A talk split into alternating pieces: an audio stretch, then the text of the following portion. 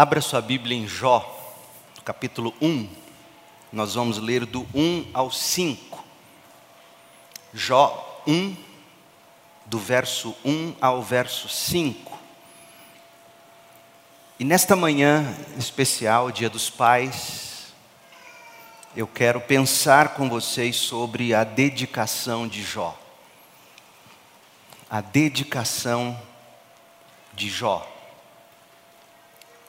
Diz assim a palavra do Senhor: Havia um homem chamado Jó, que vivia na terra de Uz. Ele era íntegro e correto, temia a Deus e se mantinha afastado do mal. Tinha sete filhos e três filhas. Era dono de sete mil ovelhas três mil camelos, quinhentas juntas de bois e quinhentas jumentas. Também tinha muitos servos. Na verdade, era o homem mais rico de toda aquela região. Os filhos de Jó se revezavam em preparar banquetes em suas casas e convidavam suas três irmãs para celebrar com eles. Quando terminavam esses dias de festas, Jó mandava chamar seus filhos a fim de purificá-los. Levantava-se de manhã bem cedo e oferecia um holocausto em favor de cada um deles, pois pensava: pode ser que meus filhos tenham pecado e amaldiçoado a Deus em seu coração. Essa era a prática habitual de Jó. Esta é a palavra do Senhor. Quem descobriu as Américas? Quem descobriu as Américas? Cristóvão Colombo. Cristóvão Colombo nasceu em Gênova, na Itália. Ele foi navegador, ele foi explorador e responsável por liderar a frota que alcançou o continente americano aos 12 de outubro de 1492, no que ficou conhecido como sendo o descobrimento da América. Cristóvão Colombo ele empreendeu sua viagem através do Oceano Atlântico com o objetivo de chegar à Índia. Mas na realidade ele descobriu as Antilhas e mais tarde a costa do Golfo do México na América Central. Isso para dizer o seguinte: essas viagens e expedições foram a custos muito altos em todos os sentidos. Foi com muito sofrimento. E essas expedições tiveram como frutos várias mudanças e desenvolvimentos na história moderna do mundo ocidental. Não fosse isso, não estaríamos aqui, por exemplo, essas expedições. É bem verdade que os exploradores do Novo Mundo, os colonizadores europeus, de algum modo, fizeram sofrer os nativos das terras em descobrimento, das terras em exploração. Nunca se falou tanto disso como nos últimos tempos. É verdade. Os nativos sofreram mas os exploradores também sofreram de todas as formas.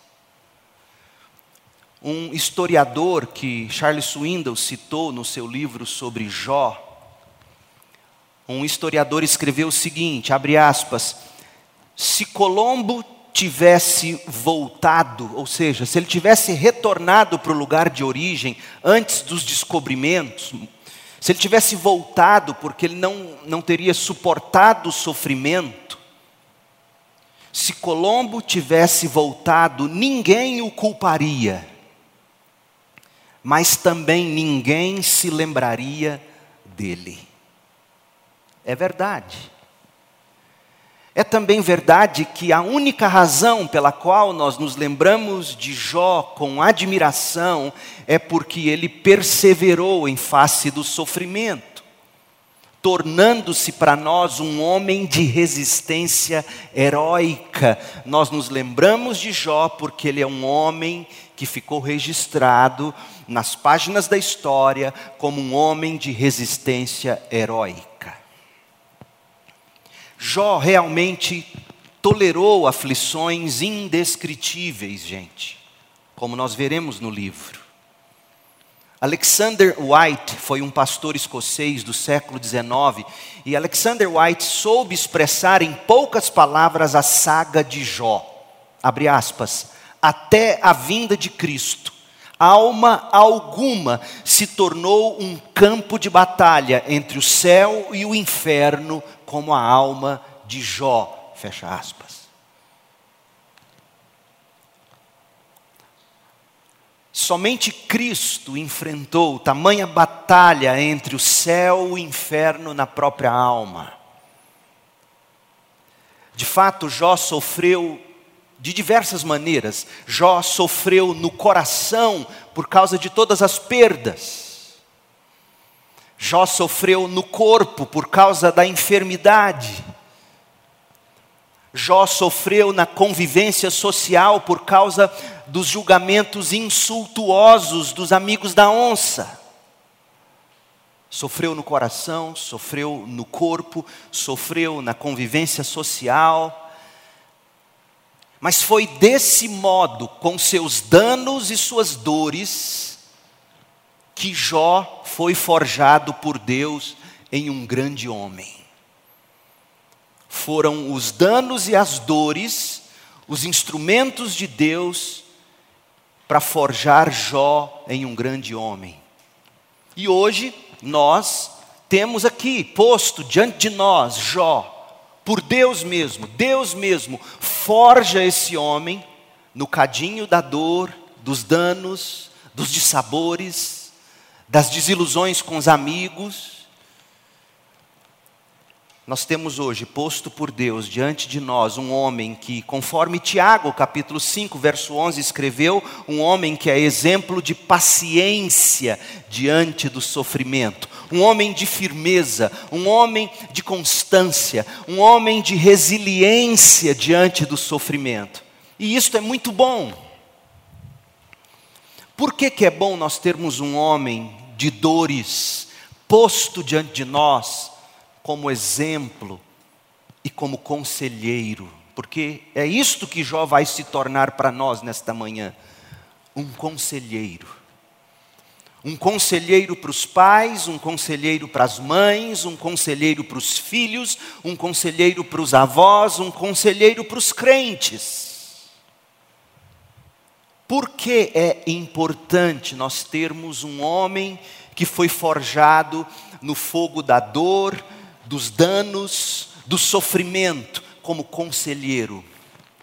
Deixa eu ler para vocês as palavras de John Eldredge. John Eldredge escreveu um livro que, que é famoso nos Estados Unidos, chamado Wild at Heart, ou seja, selvagem de coração, ou selvagem no coração.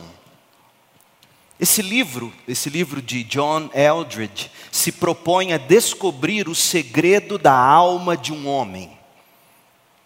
Ouça, ouça com atenção, sobretudo você, jovem.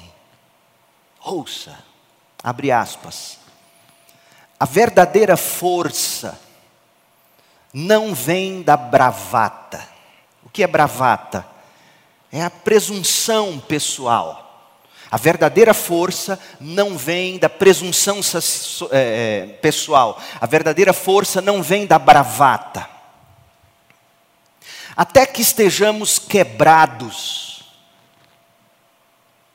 até que estejamos quebrantados, nossa vida será egocêntrica, autossuficiente, até que sejamos quebrados, nossa força será a nossa própria força. Enquanto você pensar que é realmente alguém em si e de si mesmo, precisará de Deus para o quê? E aí ele diz uma das frases mais fortes do livro, ouça o que ele diz. Porque você entendeu o que ele disse até aqui? Ele disse: A menos que você seja quebrado, quebrantado, você será um ser voltado para si mesmo, para sua autossuficiência, viverá a vida na sua própria força. Sendo assim, você precisará de Deus para o quê? E aí ele diz: Eu não confio em um homem que não sofreu. Não deixo chegar perto de mim um homem que não tenha encarado sua ferida.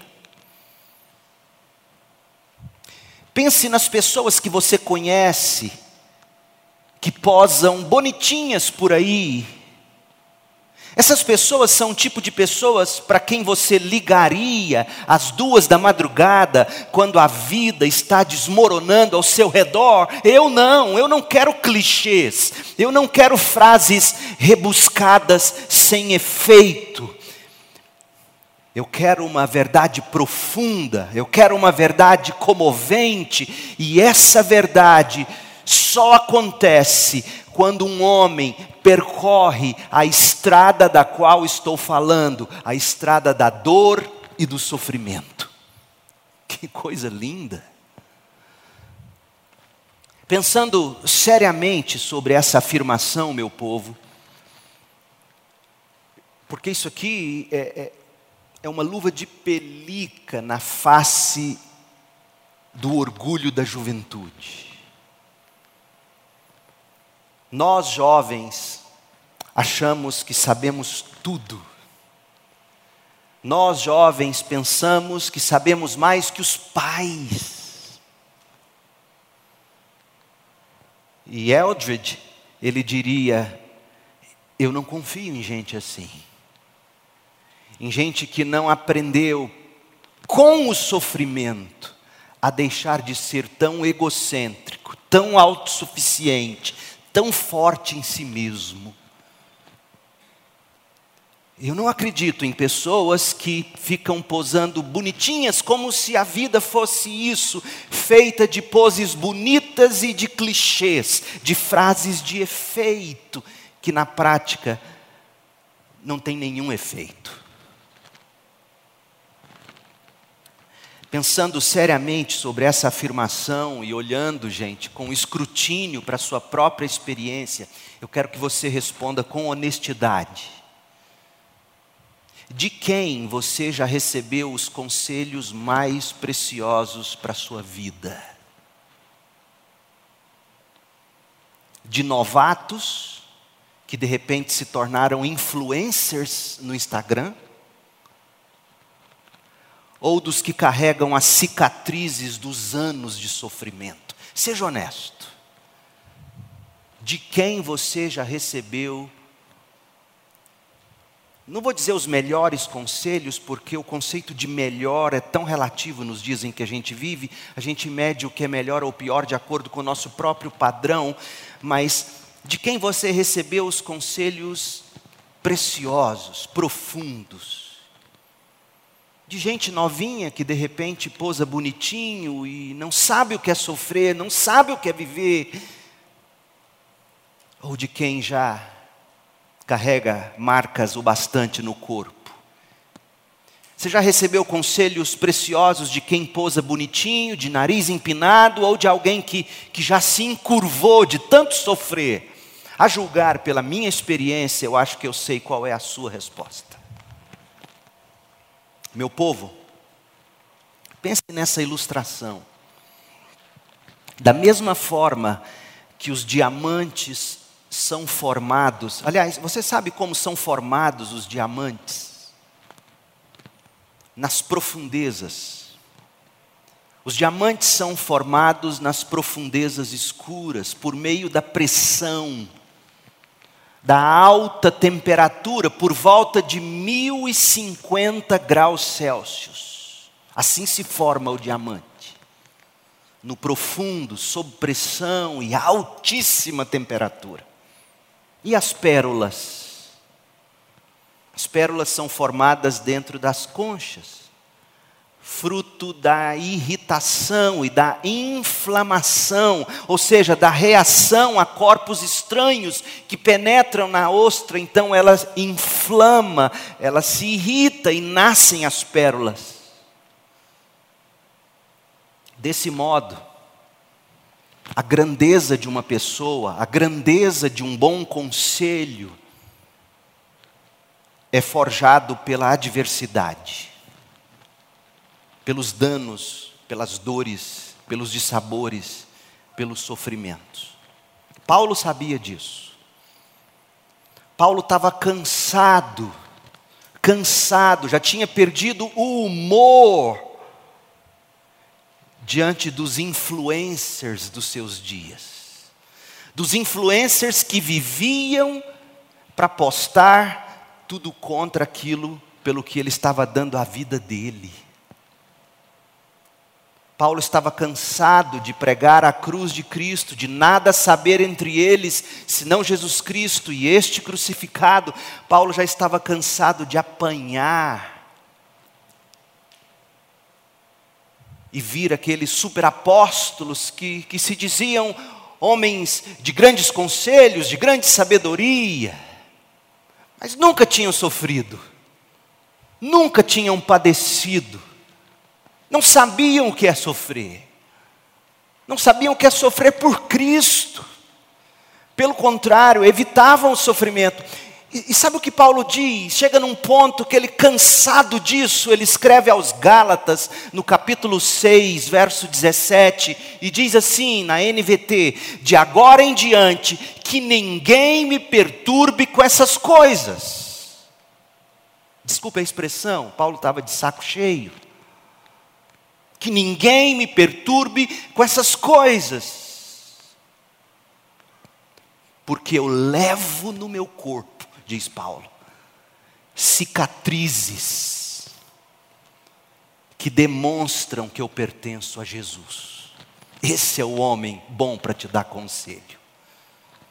Quem carrega no corpo cicatrizes que mostram que ele ou que ela pertencem a Jesus. A nossa era é de influencers, mas a vida é feita de homens com cicatrizes que não aparecem em Instagram. Acorda, jovem. Acorda, adolescente. Acorda, papai, mamãe. Uma vez que isso é verdade, os conselhos sábios são dados por veteranos da dor, por pessoas de resistência heróica. Desse modo, está na hora de nós ouvirmos de Jó seus conselhos para os pais. E, Deus, em soberana providência, preparou para nós hoje, nós estamos em Jó, estudando Jó. Eu nem me lembrava que o segundo domingo de agosto é dia dos pais. Eu não comecei essa série pensando, eu vou pregar aqui, aqui, no dia dos pais eu vou chegar em Jó 1, de 1 a 5, e vai encaixar dia dos pais. Eu, eu não sou desse tipo, eu não tenho criatividade. Graças a Deus por isso. Deus mesmo preparou esse texto para nós, para este momento, para este dia, porque Deus quer que nesta manhã, para a segunda igreja batista em Goiânia, Jó seja o conselheiro dos pais um homem provado no sofrimento. O que Jó teria a dizer aos pais? Quais são os conselhos de Jó? Quais conselhos Jó nos daria? Nós vamos olhar para esse primeiro parágrafo do livro, capítulo 1, de 1 a 5. Nós vamos interpretá-lo e a partir dele nós vamos extrair os conselhos. Eu quero que você veja cinco traços de um homem forjado pelo sofrimento. Eu quero que você veja comigo, perdão, quatro traços, e, e, e, em quinto lugar nós vamos extrair desses traços os conselhos. Mas aqui, quando você lê Jó 1, de 1 a 5, você vê, em primeiro lugar, o caráter de Jó, você vê, em segundo lugar, as comodidades de Jó, você vê em terceiro lugar o compromisso de Jó, ou a dedicação dele. E você vê em quarto lugar a consistência de Jó. Gente, são traços que essa geração padece. Falta nessa geração caráter. Falta nessa geração a compreensão bíblica de como lidar com as comodidades que Deus nos dá. Falta nessa geração compromisso, falta nessa geração consistência. Eu tenho chegado num ponto de. Eu acho que eu estou chegando ao ponto de Paulo. Eu acho que eu posso. Porque quando Paulo escreveu aos Gálatas, ele estava mais ou menos com 50 anos. Em dois anos, se eu viver até lá, eu faço 50. Então eu acho que eu posso também, às vezes, sentir como Paulo. Sabe quando se sente cansado de uma geração que não tem mais caráter? que não sabe lidar com as comodidades, que não tem compromisso e nenhuma consistência. Nossos filhos precisam de pais assim. Nós precisamos ser crentes assim. Então veja o caráter de Jó, verso 1, Jó 1, 1. Havia um homem chamado Jó, que vivia na terra de Uz. Ele era íntegro e correto, temia a Deus e se mantinha afastado do mal. Jó morava no que nós poderíamos descrever como o Velho Oeste. Sabe os filmes de Bang Bang? O Velho Oeste.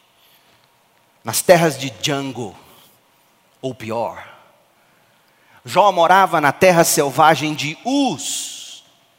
Tão selvagem era a terra que ele vivia exposto aos ataques de de tribos como os sabeus, os caldeus, que foram quem o depredaram. Capítulo 1, verso 15, capítulo 1, verso 17.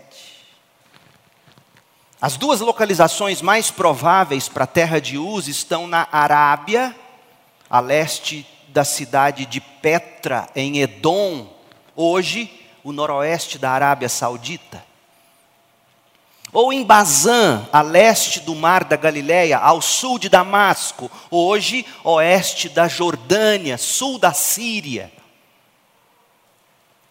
Em todo caso, Uz ficava próxima a Midian. Um dia foram férteis, foram prósperas as terras de Uz. Do contrário, você não criaria tanto gado como Jó tinha, o homem mais rico daquela região. As terras foram prósperas, mas hoje são desérticas. E isso para dizer que, que lá, naqueles tempos, era o tipo de local mais improvável para se ter um homem piedoso como Jó. É isso que o autor de Jó quer que a gente enxergue. Jó vivia no local mais improvável para se achar um crente. No entanto, Jó, que vivia na terra de Uz, era íntegro e correto, temia Deus e se mantinha afastado do mal. Meu povo, não, não me ouça dizer que Jó era um homem perfeito, Jó estava longe de ser perfeito, ele mesmo admitia ter pecados e no final ele se arrependeu. Você pode ler Jó 6, 24, 7, 21, 9, 20, 42, de 1 a 6. Ele admitia os pecados dele e no final ele se arrependeu e os confessou. Não era perfeito.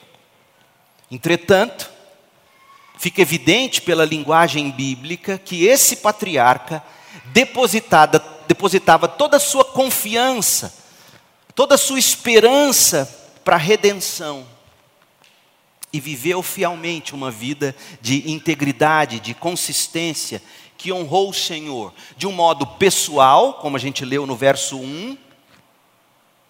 Ele foi um grande marido, nós podemos ver isso pela única vez em que faz referência a Jó e a sua esposa, no capítulo 2, versículo 10 quando ela tem um surto de loucura, Jó, como homem de Deus, nós chegaremos lá ainda, ele, ele trata dessa mulher com a devida sabedoria de um homem, de um marido, então ele foi um grande homem pessoalmente, ele foi um grande marido, ele foi um grande pai, como a gente acabou de ler, especialmente nos versos 4 a 5 do capítulo 1.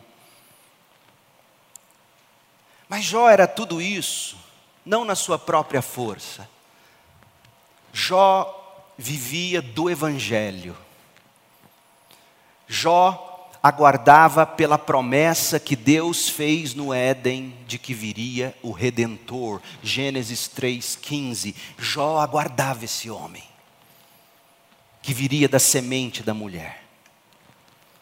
E a exemplo de Abraão, essa fé que Jó tinha na descendência da mulher, essa fé lhe foi creditada como justiça. Gênesis 15, 6 fala de Abraão, Romanos 4, 3 fala de Abraão, mas o mesmo se aplica a Jó, um homem que ao longo do livro, aliás, do livro de Jó, ele vai falar do advogado que ele tanto queria, do redentor, do mediador. Essa fé no Evangelho fez de Jó o homem que ele foi, o homem de caráter. E de que modo essa fé no Evangelho de Gênesis 3,15, e de que modo essa fé no Evangelho frutificou? É, é o capítulo 1, verso 1 de Jó. Nós lemos que Jó era íntegro e correto. Não sei se você se deu conta disso, mas essa expressão em Jó, um, um íntegro e correto, é a mesma em referência a Noé, lá em Gênesis 6, 9. É a mesma em referência a Abraão, lá em Gênesis 17, 1. Jó é um grande homem de fé. E se diz também que Jó temia a Deus e se mantinha afastado do mal. Não é isso que está dito em Jó 1, verso 1? Isso aqui ecoa as características de quem é sábio, segundo o livro de Provérbios. Olha como Provérbios 3, versículo 7, e há outros textos em Provérbios, mas eu vou citar apenas este, Provérbios 3, 7.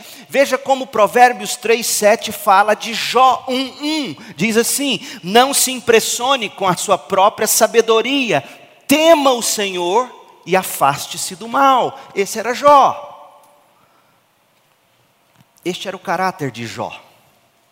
Homem de fé, retidão, exemplo, sabedoria, e no local mais improvável do mundo para que se tivesse um crente desse calibre. Então não dá para nós dizermos, olha, é difícil ser crente hoje. Pergunta para Jó. Segundo traço as comodidades de Jó. Porque ser rico em si mesmo não é pecado. O dinheiro não é pecado, o amor ao dinheiro é pecado. Deus torna alguns ricos, Deus torna alguns pobres. Olha as comodidades de Jó, Jó 1, de 2 a 3. Tinha sete filhos e três filhas. Era dono de sete mil ovelhas, três mil camelos, quinhentas juntas de bois e quinhentas jumentas. Também tinha muitos servos. Na verdade, era o homem mais rico de toda aquela região. Além disso, ele era um homem cuja aljava estava cheia de filhos. Sabe o que é aljava? Aquela cestinha, aquela capanga onde se colocava as flechas. Jó era próspero materialmente, Jó era próspero em termos de filhos, Jó tinha tudo o que geralmente o Antigo Testamento chama de bênção de Deus. Verso 4: Os filhos de Jó se revezavam em preparar banquetes em suas casas e convidavam suas três irmãs para celebrar com eles. Meu povo, além de piedoso, Além de caráter, como nós vimos no verso 1, Jó era rico. Jó era abençoado materialmente. O Senhor Deus o privilegiou, dando a ele grandes riquezas, e as grandes riquezas são medidas na era dos patriarcas, como aqui, como em Abraão, etc., e medidas em termos de gados, rebanhos, animais, trabalhadores. Então, dizer que Jó perdeu seu gado, seu rebanho, seus animais, seus trabalhadores, é dizer que Jó perdeu tudo o que tinha no banco. Então, ele, além de todas essas coisas, ele, ele tinha uma grande e amorosa família. Os irmãos chamavam as irmãs para virem comer com eles. Era uma, era uma família pelo, pelo, pela frestinha que o autor de Jó nos abre e nos permitindo enxergar a casa de Jó. Era uma família que aparentemente nela não havia briga, não havia intriga.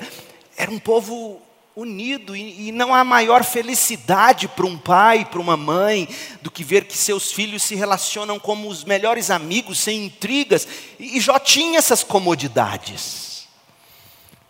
Tinha dinheiro, tinha família, as bênçãos de Deus eram claras, cristalinas na vida desse patriarca. E todo mundo podia testar sobre isso, de perto e de longe. A fama de Jó chegava longe. Olha o que diz Jó 18, 20. No oeste ficarão espantados com seu destino, no leste serão tomados de horror quando ouvirem o que lhe sucedeu. Quando, quando lá no oeste, quando lá no leste ouvirem que você perdeu tudo e adoeceu tanto todo mundo vai ficar admirado, porque ninguém esperava por isso. A fama de Jó cruzava fronteiras. Então, além de um belo caráter, Jó era um homem de bastante comodidades, as quais lhes foram dadas pelo próprio Deus. Terceiro lugar, o, compromisso de Jó, versículo 5. Quando terminavam esses dias de festas, Jó mandava chamar seus filhos, a fim de, de purificá-los.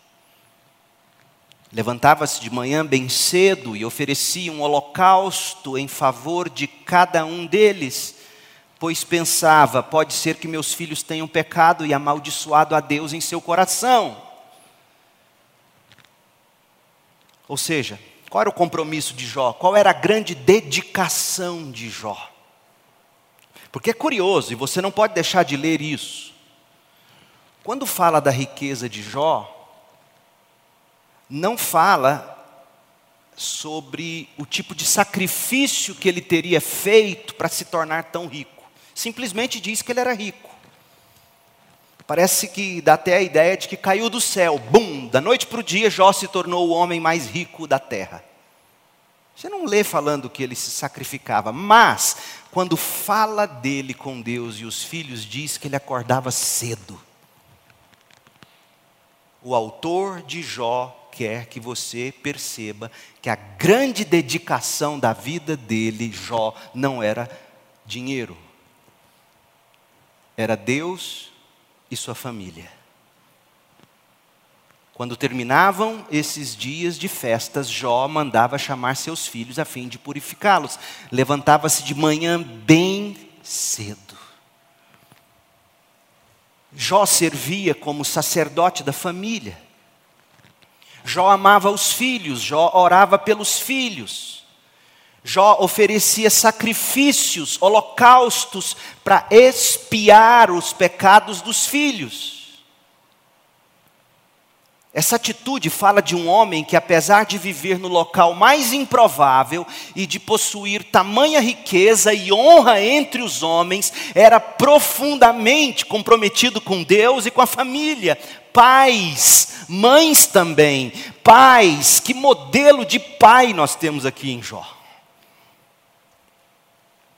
Modelo de compromisso, modelo de dedicação. Vocês perceberam?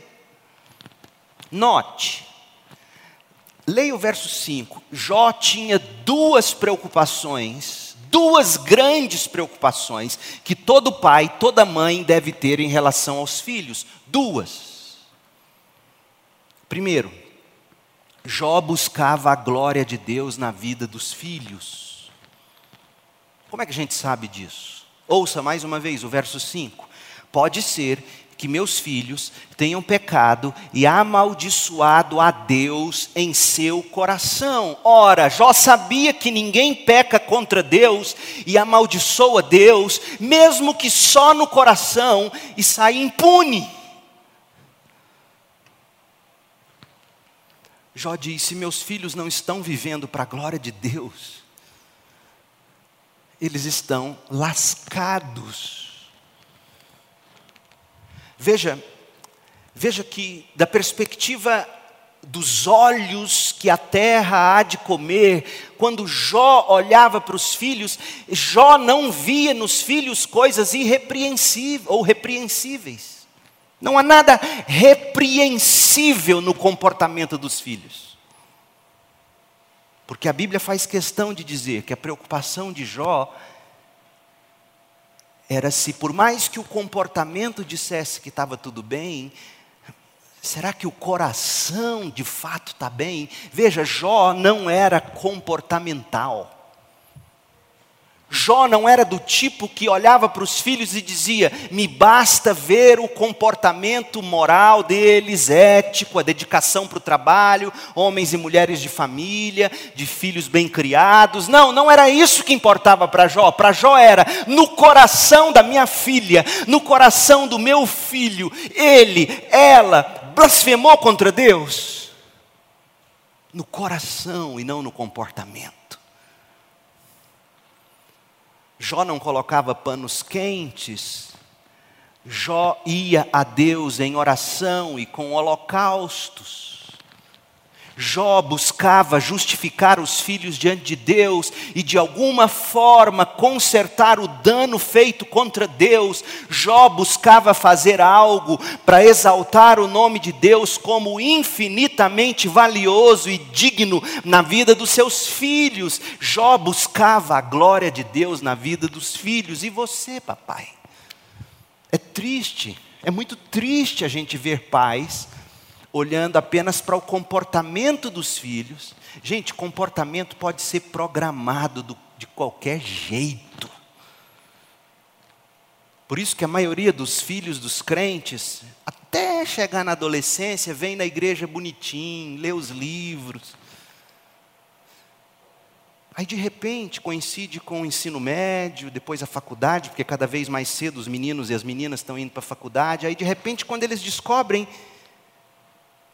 eles abandonam a fé, aí o pai e a mãe viram e dizem: Eu não sei o que aconteceu, eu não sei, meu filho era tão crente. Deixa eu te dizer, se isso espanta, é porque você nunca entendeu que o que conta em primeiro lugar é o coração, como Jó diz. Será que lá no coração, porque eu olho o comportamento dos meus filhos, das minhas filhas, Jó diria, irrepreensível. Mas para mim o que conta é: será que lá no coração eles amaldiçoam a Deus? Será que o que eles fazem é só para me agradar? Será que o que eles fazem é só porque eles conferem algum tipo de status social, admiração das pessoas? Por que será? Eu quero saber do coração, o coração dos meus filhos é para a glória de Deus ou não? Jó não era comportamental. Jó ia no coração, Jó buscava a glória de Deus. E pais e mães precisam aprender a fazer as perguntas certas para identificar o coração dos filhos. E muitas vezes, pais e mães se contentam, o comportamento já grita e diz: meu filho faz o que faz porque gosta de receber elogios, aplausos e blá blá blá. E pai e mãe se contentam em achar bonito isso, isso é um risco, é criar um filho no temor dos homens. É óbvio que é lindo ter um filho com bons comportamentos. Mas se você mira no coração e acerta, o comportamento será certo. Agora, nem sempre o comportamento diz que está certo o coração. E Jó sabia disso. É do coração que surgem os maus pensamentos. É no coração que começa o nosso pecado. E Jó não queria que seus filhos não vivessem para a glória de Deus. Então, essa era a primeira grande preocupação de Jó. Jó buscava a glória de Deus na vida dos filhos. Segundo, Jó amava seus filhos. E de que modo Jó demonstrava esse amor? De que modo Jó demonstrava amor pelos filhos? Você sabe responder? Oh, meu povo, como nós precisamos dessa resposta. A forma bíblica de amar os filhos, qual é? O Boticário estreou esse ano uma propaganda para o Dia dos Pais. Eu amo propagandas, porque revelam o coração da cultura.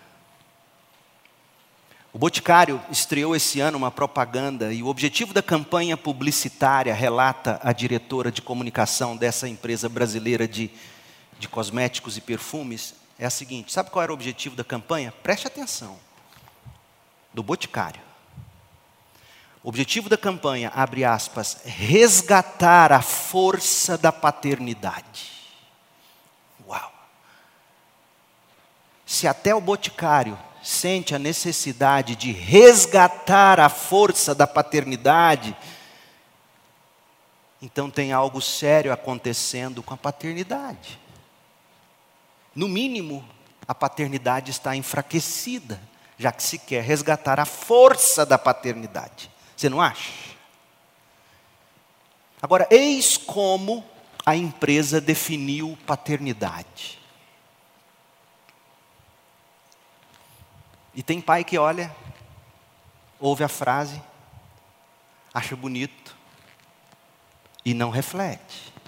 Esse é o problema da geração em que a gente vive. Diz assim: ser pai não é só colocar um filho no mundo. Aí você pensa, é verdade.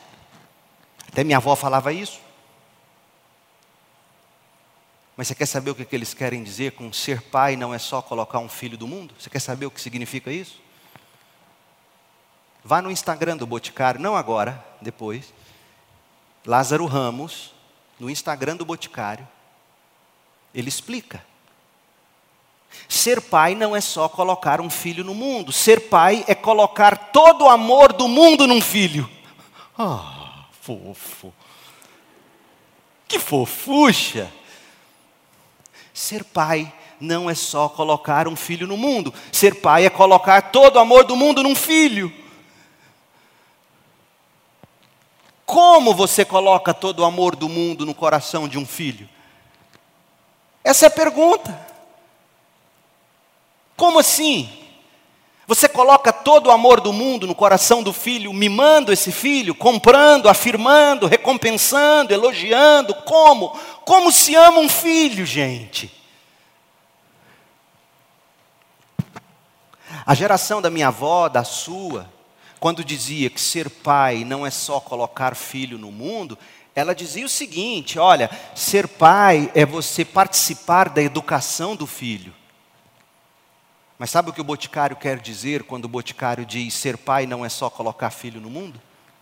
Olha o que Lázaro Ramos diz no vídeo.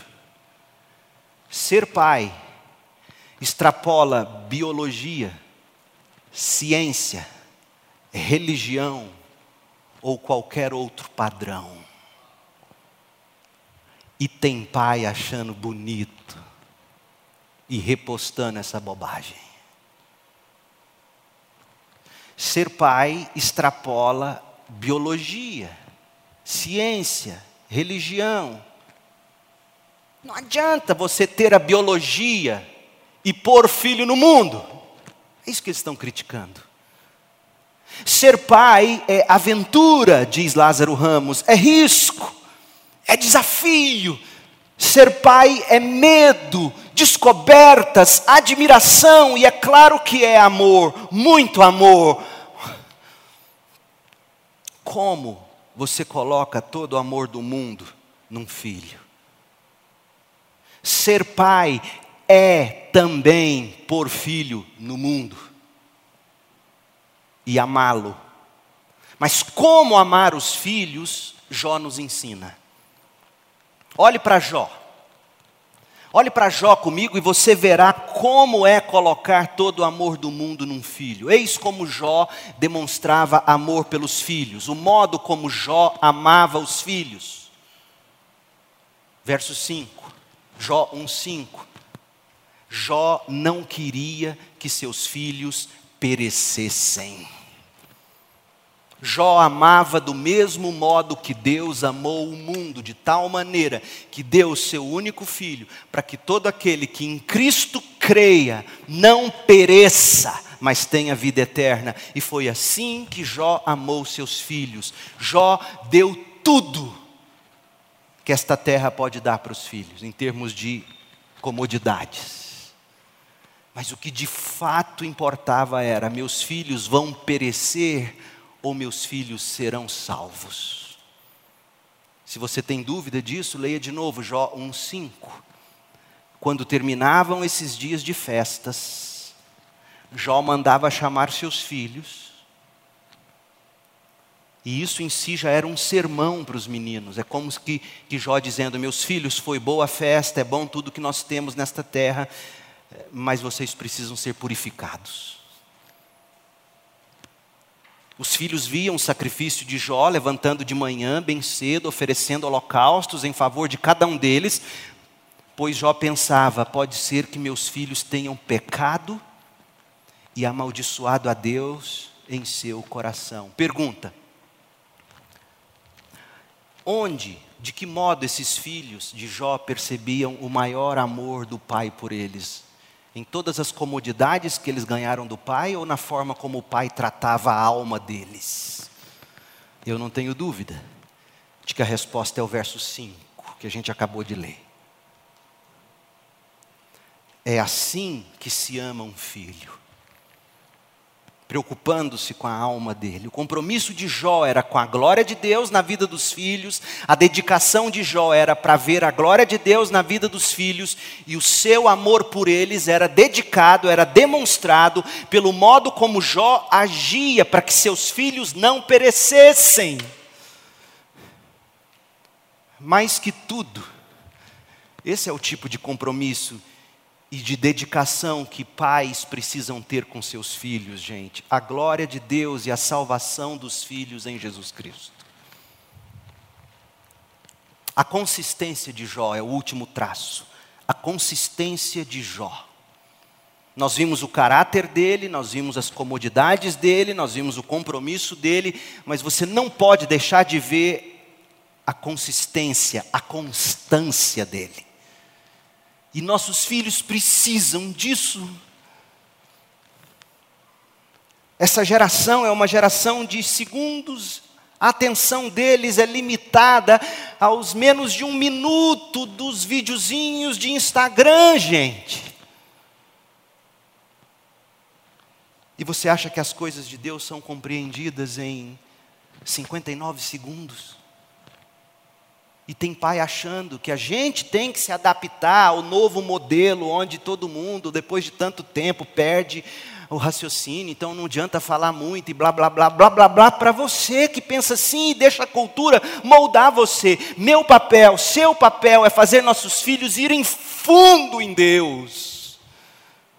E não 59 segundos de distração no rios do Instagram, nos videozinhos dos stories.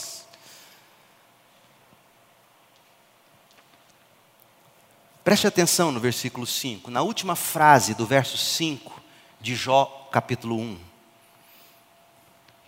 O caráter de Jó, o compromisso dele, enfim, a forma como ele lidava com as comodidades dele, essa era uma prática habitual de Jó. A Bíblia não desperdiça palavras, ela não escreveu isso aqui por acaso. É para nos mostrar que Jó era consistente perseverante. Ele pegava, desenvolvia e concluía, pegava, desenvolvia e concluía. Essa geração é uma geração de gente que pega e larga. Almeida, revista e atualizada, diz assim: assim o fazia Jó continuamente. Nova tradução na linguagem de hoje: Jó sempre fazia isso. Nova versão internacional, NVI. Essa era a prática constante de Jó. Jó era perseverante, Jó não era crente de meio período, Jó não era crente de temporada.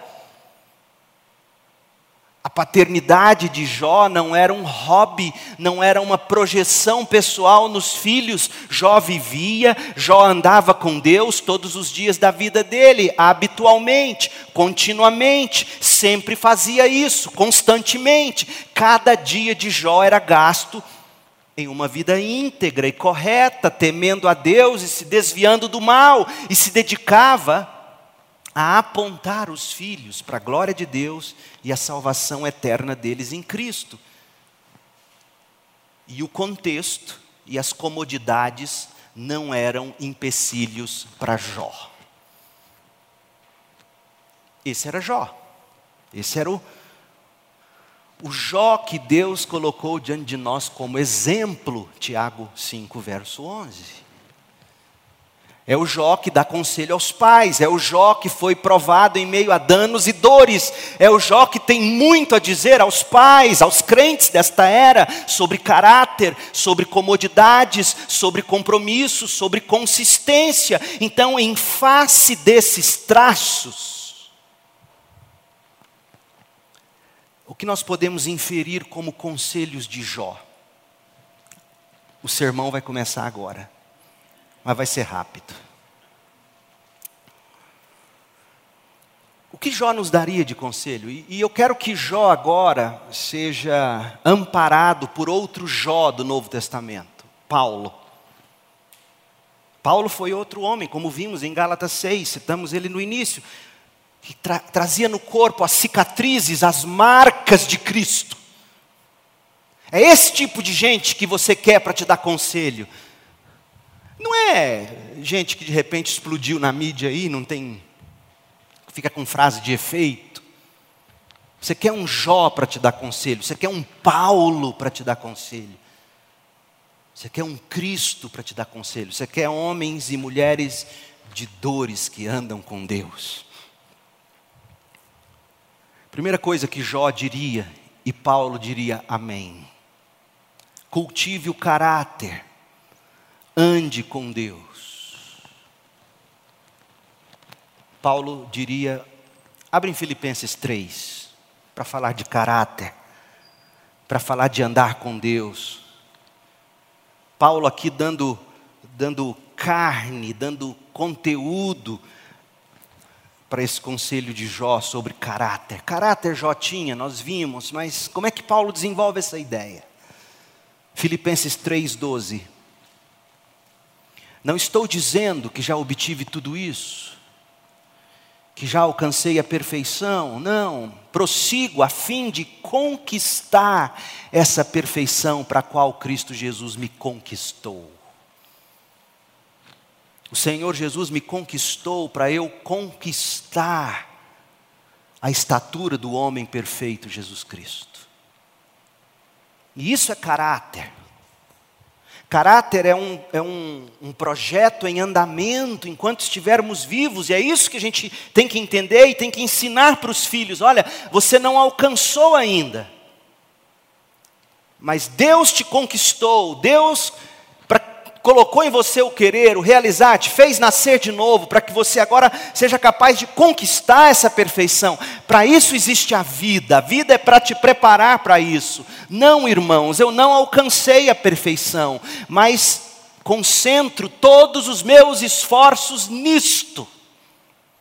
Esquecendo-me do passado e olhando para o que está adiante, eu prossigo para o final da corrida, a fim de receber o prêmio celestial para o qual Deus nos chama em Cristo Jesus. Isso é caráter.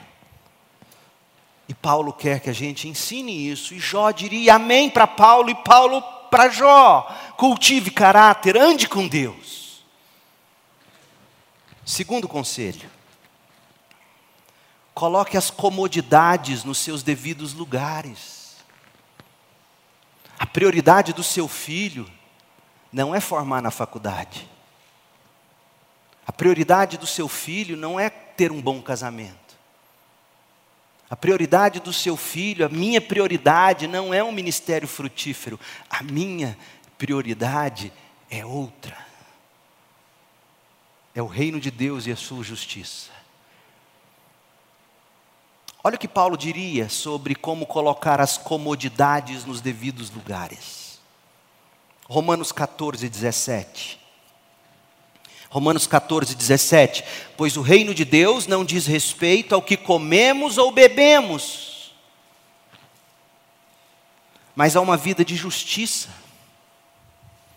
de paz e alegria no Espírito Santo.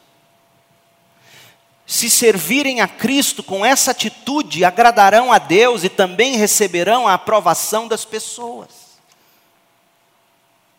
O reino de Deus não é você ter o que comer e beber. O reino de Deus é uma vida cultivada na justiça de Cristo, uma vida que prova da paz de Cristo, uma vida que exala e se regozija na alegria de Cristo, fruto do Espírito. É isso que seu filho tem que entender. O que é vida, meu filho? Não é o que você come, não é o que você bebe, não são as alegrias que essa vida dá. Isso não é vida. Vida é justiça, paz e alegria no espírito. Coloque as comodidades da vida no devido lugar. As comodidades da vida servem ao propósito de nos fazer desfrutar de justiça, paz e alegria no espírito. E não é o inverso. Filipenses 4 colocando as comodidades no devido lugar, como Jó fez, como Paulo fez. Filipenses 4:10. Como eu me alegro no Senhor por vocês terem voltado a se preocupar comigo. Eles tinham mandado oferta para Paulo. Sei que sempre se preocuparam comigo, mas não tinham oportunidade de me ajudar. E agora eu recebi a oferta. E olha o que Paulo vai dizer. Não digo isso pra, por estar necessitado, eu estou necessitado, mas eu não estou agradecendo porque eu estava necessitado e agora não estou mais necessitado. Olha a lógica de Paulo, gente. A gente acha que a bênção de Deus é quando a gente era necessitado e agora não está mais, porque Deus proveu. E Paulo diz: essa não é a bênção em si. A bênção de Deus não é que eu estava precisando vocês de novo mandaram a oferta e agora eu não preciso mais. Onde está a bênção, Paulo? Aprendi a ficar satisfeito com o que tenho. Essa é a bênção. Aprendi a ficar satisfeito com o que tenho. Eu sei viver na necessidade e também na fartura. Aprendi o segredo de viver em qualquer situação, de estômago cheio ou vazio, com pouco ou muito. Eu posso todas as coisas por meio de Cristo que me dá forças. Coloque as comodidades no devido lugar na vida dos seus filhos. A bênção de Deus é o contentamento no que Cristo é e já fez por nós na cruz. Ainda sobre as comodidades no devido lugar, 1 Timóteo 6, de 6 a 10, Paulo diz: No entanto, a devoção acompanhada de contentamento é em si mesma grande riqueza. A grande riqueza para o seu filho é devoção cheia de contentamento em Cristo. Isso é riqueza. Mas filhos que têm, têm, têm, e quanto mais você olha para eles, mais orgulhosos, vaidosos e Aí Paulo continua. 1 Timóteo 6, verso 7: Afinal, não trouxemos nada conosco quando viemos ao mundo, e nada levaremos quando deixarmos o mundo. Portanto, se temos alimento e roupa, estejamos contentes. Mas aqueles que desejam enriquecer, sem querer a gente ensina isso para o filho. A gente vira para o filho e fala: Não, você não vai fazer esse curso, não, não te dá dinheiro. Como é que você vai sustentar a sua família? Um crente nunca devia dizer isso para um filho. O crente devia dizer o seguinte: quando você olha para os seus dons, para os seus talentos, de que maneira você melhor serve o próximo para a glória de Deus, e todas as outras coisas lhe serão acrescentadas. Assim diz o crente. Não, não, não isso não dá dinheiro, o que você vai fazer com isso? Você está ensinando o filho a buscar riqueza mais do que você gostaria, porque eu sei que não é isso que você quer. Eu sei que a intenção é boa, eu sei que você quer dizer para o seu filho: olha, você tem que ter um mínimo de dignidade para viver. Eu sei disso. Ora, eu sou pai, eu, sou, eu tenho dois filhos. Mas o que você deveria dizer é, meu filho, sim, ótimo, mas bom, deixa, eu te, deixa eu te ajudar a processar. Isso que você está pensando em fazer, de fato, refletirá o que Deus te deu em dons e talentos, de um modo a cuidar do próximo, a servir o próximo para a glória de Deus. Porque, olha, se é isso, a gente sabe, todas as outras coisas te será acrescentado. Isso é cristão. Mas cadê os crentes que falam assim? Cadê os crentes que falam assim? Eu já tive pai e mãe crente pedindo para eu desencorajar o filho de querer ser missionário, por exemplo. Lá em São Paulo. Não, meu filho tinha que fazer outro curso primeiro, pastor. E olha, a melhor maneira de servir Deus não é sendo missionário necessariamente, é fazendo aquilo que Deus chamou para fazer. Seja missionário, seja varrendo a rua. Não importa. Mas as comodidades têm que ser colocadas nos seus devidos lugares. O amor ao dinheiro é a raiz de todos os males. E quando você diz para um filho, isso não vai te dar dinheiro, você está ensinando para ele que o que ele mais precisa na vida é de dinheiro. Coloque as comodidades no devido lugar.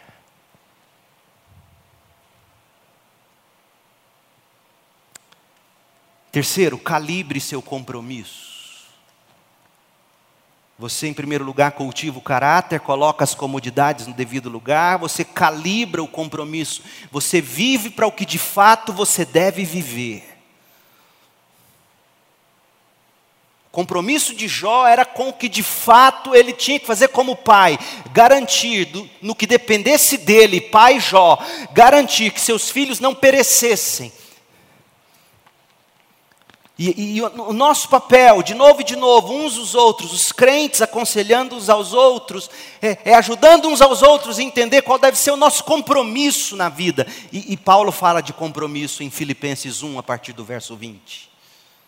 Filipenses 1:20, minha grande expectativa e esperança é que eu jamais seja envergonhado, mas que eu continue a trabalhar corajosamente como sempre fiz, de modo que Cristo seja honrado por meu intermédio, quer eu viva, quer eu morra. Esse era o compromisso de Paulo, a honra de Cristo no que Paulo fazia. Para mim, o viver é Cristo, Paulo continua, morrer é lucro. Mas se eu tiver que viver, continuar vivo, eu quero trabalhar e produzir frutos para Cristo. Esse é o compromisso que você tem que incutir no seu filho. Que de novo você tem que lembrar para si mesmo.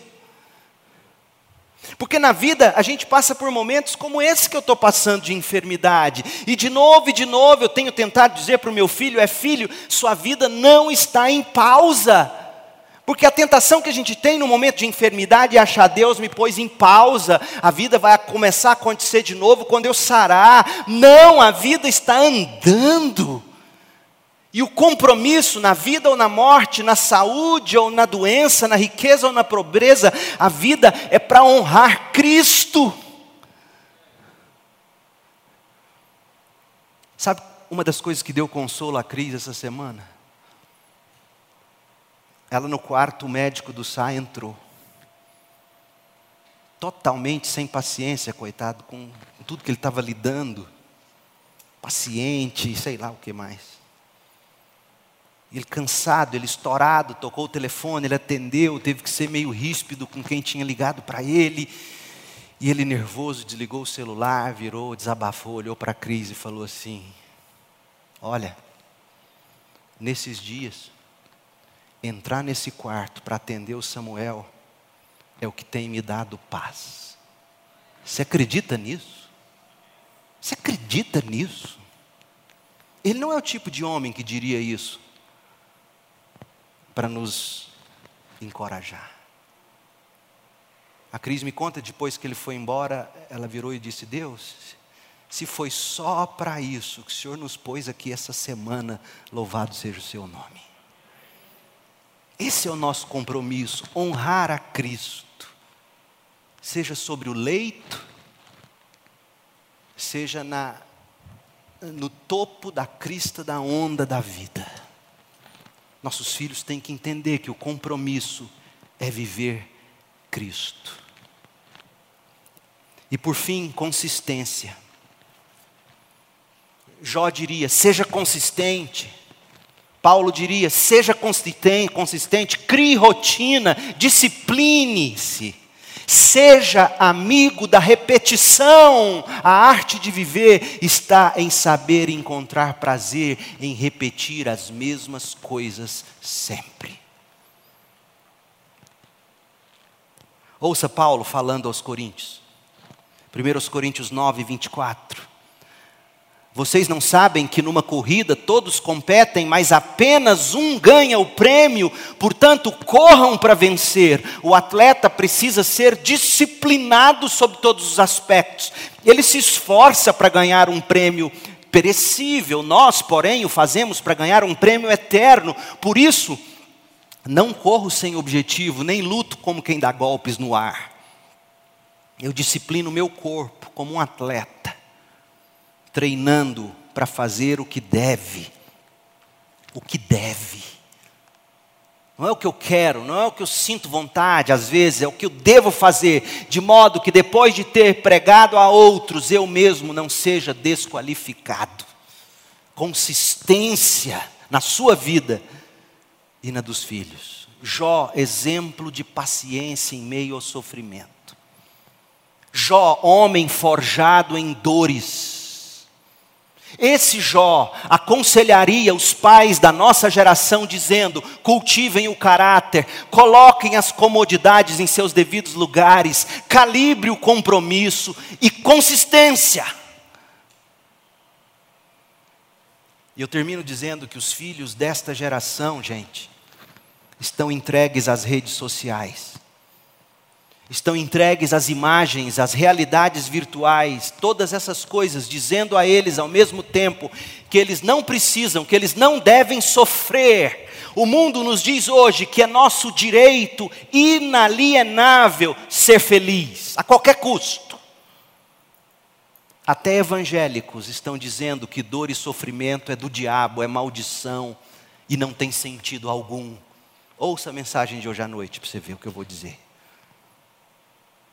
E nessa saga em busca de saciar desejos, a doutrina pregada é que se deve ter coragem para você assumir e viver o que pede o seu coração.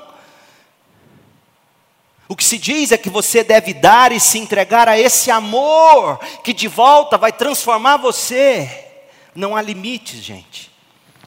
Dizem para nós que se é bom para você, então tá bom. E os frutos dessa loucura estão abundantes por aí, não há necessidade aqui de, de eu mostrar, de eu exemplificar para você os destroços que nós temos colhidos, fruto dessa mentalidade que diz: você tem direito de ser feliz, de fazer o que você quer, você não precisa sofrer. Todos nós já provamos o bastante do sabor amargo dessa época. Os nossos filhos precisam do exemplo, da dedicação de Jó. Homem que não se corrompeu sob pressão, não se entorpeceu com as suas comodidades. Homem que cultivou o caráter de santidade, de temor do Senhor e fez tudo isso com consistência. Jó, homem dedicado a Deus, à família, um homem que ansiava pelo redentor. Pais, mães, como Jó, fruto da graça de Deus, da obra de Cristo na cruz. É isso que os filhos e todo mundo dessa geração mais precisa.